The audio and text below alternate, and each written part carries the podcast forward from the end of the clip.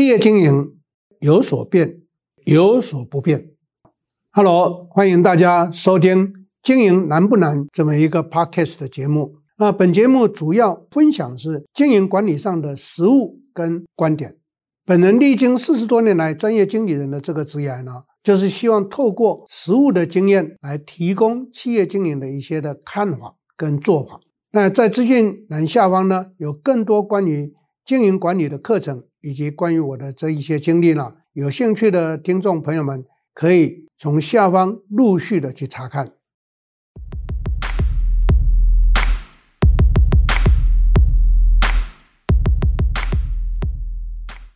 大家好，我是 Richard 陈宗全，欢迎在座各位再一次的收听我们 Podcast 的线上的这一个节目。那么在今天跟各位要来谈的是当下很热门的一个话题，但是我常常会觉得说，这个热门的话题大家都朗朗上口在讲，到底有多少人懂这个话题？这就是 ESG。从疫情发生之后，那 ESG 的永续经营管理就变成是一股旋风，就横扫着全台湾所有的。中大型的企业，当然上市贵公司被强制的要求。可是呢，我们今天要来思考的是，在座各位，您都是中小企业居多数。那中小微型企业要不要重视 ESG？我告诉各位，那绝对要，因为这种企业的永续经营管理，它是一个使命，它是一个理念，它不是一个被要求。所以呢，不管一个企业是大中小微呢，那你本来永续经营就是创业者当时创立时候的一个期许嘛，对不对？所以呢，永续经营就需要拥有永续经营的管理人才。所以现阶段这个劳动市场上面就出现了永续经营管理团队的人才呢，变成是炙手可热。那就有些人来问我了，老师，永续经营管理师或永续经营管理，那最这个情形，既然是变成是一个话题，那到底企业为什么需要这样子，以及什么样的人才能够成为永续经营管理师或者永续经营管理人才？好，我就分成两部分跟各位做一些报告跟说明，永续经营。那是企业的基本的理念跟社会责任。我们不能够让企业不赚钱。我在很多课程都讲得非常的直白。我说企业经营没有赚钱是罪恶。但是今天我要进一步跟各位报告，企业经营一直守在原来的格局，那是企业的错误。换句话讲，企业本来就是由微型。成长成为小型，由小型变成中型，再由中型变成大型，再由大型变成巨型的集团企业的发展，这个是一个企业在成长过程上头的必然。但是为什么台湾在现在一百六十八万家的企业里头，百分之九十八点七都是中小微型企业？各位静下心想，那就是因为少了 ESG 的使命感。所以台湾有非常多的小微企业，营业额都在五个亿以下。你说他没赚钱，他赚钱；你说他没有累积财富，有，可是他们就就是止于现状，当然就满足了。可是他忘了一件事情：当企业赚钱，当企业获利，当企业经营者拥有一些财产的时候，请各位老板。一定要想一件事情，你把你的员工放在什么地方？你变成是独乐乐，你没有众乐乐。所以呢，一个企业为什么要企业社会责任？我们今天要谈 ESG 呢？最主要就是告诉大家，你必须要去重视企业的回馈，企业的社会责任是要对股东负责，对员工负责。对你的客户或供应商负责，对社会大众要回馈，这个就是企业的社会责任。我们 ESG 呢，就是要达到企业社会责任的过程上头，企业经营呢必须要正规，企业经营呢必须要去重视公司的治理。所以，这就是经营跟管理呢，在整个企业经营管理的治理上头，是一个非常重要的一个着注目点跟着手点。那第二个重点就跟各位来谈，那 ESG 的人才应该具备些什么？大家都偏重在专业。今天我跟各位强调，我在讲管理课程，在培养管理者的课程的时候，我永远告诉学员一句话：我说专业永远成不了管理阶层或经营阶层，专业永远没有办法更上层楼，因为专业是最基层的执行者，非常需要专业。可是，在座各位收听我们节目的朋友们，很多都是老板或者管理者，或者有心想要成为管理者的聪明的青年才俊。记住我接下来要讲的话：你要让自己从专业变成是通才，从通才变成是全才，你才会知道一个企业的决策跟经营的经营治理是怎么做。如果你成为通才，那你就是管理者。管理者要清楚知道一个企业的管理效益要透过什么方式才能够去创造出来，那就是治理嘛。所以治理有经营层面，有管理层面。我在最近的 CEO 班就告诉所有的学员，我说决策分成为三个：一个是基层的执行决策，一个是中层的管理决策，一个是上层的经营决策。执行决策。管理决策、经营决策，这个就是 ESG 告诉我们的关键重点。执行决策比较偏重在于我的作业的效益，我的执行的效益。执行的效益可能用金钱的衡量，可能用时间，可能用创造出来的效这个价值来衡量，那个叫执行效益。是管理，什么叫做管理效益？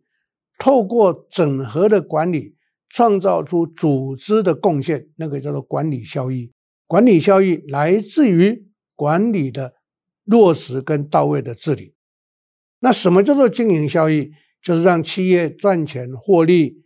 那这个赚钱获利之外，也让企业快速的膨胀、快速的成长，然后在市占率上头不断的跳升上去，成为台湾的。前三大成为亚洲前三大，成为世界前三大。各位朋友们，这是我在讲策略地图永远引导的一个指标。很多人都说成为世界前三大很难，我说对。台湾到目前为止，连台积电、连鸿海都不会是世界前三大。我讲的是业界的前三大，那业界前三大就很容易了。各位朋友们，ESG 做得好的话，像台积电，它是。半导体业的第一大，像是鸿海，它是代工领域的前三大；像是我过去协助研华科技集团，像是工业电脑的第一大，非常多。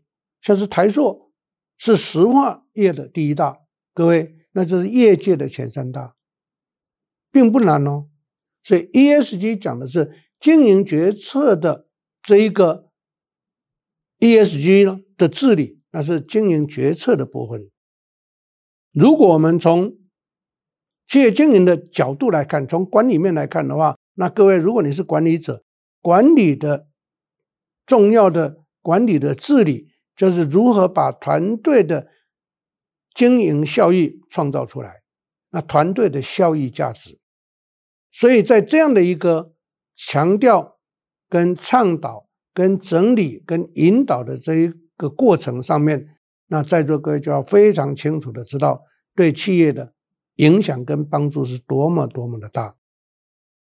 所以呢，我常常提醒很多有为的专业人员，我说你千万不要在专业上面就自以为自己很厉害，专业永远在基层，专业永远在基层。你能不能拿到很好的薪水待遇？可以，因为你专业。我们俗称叫做职人，可是各位想一下，职人他是在某一个领域里面，他非常的杰出跟专精，可是他会不会成为一个经营者？你可以看，职人成为经营者，在全世界少之又少。就像我刚刚提到的台积电，大家提到台积电都会马上联想张忠谋先生，对不对？OK，张忠谋从专业出身，可是当他在经营台积电的时候，他还在专业吗？他不是啦，他已经从经营决策层去创造他的经营决策的企业经营的治理价值，所以他一直看半导体接下来的发展是什么。这就是为什么台积电在先进制程上领先全世界。这就是为什么中国的半导体迟迟没有办法发展的很好。跟各位强调，中国不是没有半导体哦，你们不要犯严重的资讯落差的错误。中国有半导体，否则你想想看，它现在国内做的那一些电动车的品牌，车子的销售的数量是大过 Tesla 的哦。那各位都知道，电动车需要什么晶片嘛，对不对？那它晶片从哪里来？那是成熟制成的晶片。从二十二纳米以下的，通通都可以用在电动车上头。二十二纳米、二十六纳米、二十八纳米，就是电动车的主力。可是现在大家朗朗上口了，我们台湾领先的优势在五纳米、三纳米、两纳米，它会用在什么地方？快速的处理、快速的反应，那个是航太科技或者尖端科技在用的，或者是一般消费型的科技在用的快速处理器所用到的晶片。那这一些是张忠谋先生去设计、去生产出来的吗？不是，是他的团队的专业的团队去做出来。可是谁给这个专业团队的方向？当然是经营决策层嘛。谁带着团队去这一些专业团队去把它做出来？当然是管理阶层嘛。所以经营决策层有经营决策层的什么管理治理的关键，管理决策层有管理决策层的管理治理的重点。基层的专业执行者有专业执行者的工作表现的专精，所以各位从这样的一个说明，那我相信大家就会非常非常的清楚知道，我们在整个经营管理的过程上头，我们要如何的有效来创造我们经营的价值。所以呢，这就是为什么永续管理人才会变成在二零二零年之后，成为一股旋风跟主流，就跟大家做这个强调。好，有这样的一个认知，就接着跟各位来说明了。那我们如何让把自己打造成为一个永续管理的人才？跟各位报告很简单，我刚刚前头已经强调到了。如果你是专业的人，让自己变成是一个提升成为一个整合者，那个叫 SI System Integration。然后你才从 system integration 变成是一个全才者，因为全才就要用到经营决策。那你成为一个全才，你经营决策时候，针对每一个 issue，针对每一个 topic，我们才会用全方位的方式去解析，我们才会看出来全方位的这些执行的重点的思维跟考量。才会周延度高，那周延度越高，是因为我们的解析度越完整。周延度越高，我们在执行的时候的效益就会更高。所以各位朋友们，所谓的永续管理是建立在全才的基础上。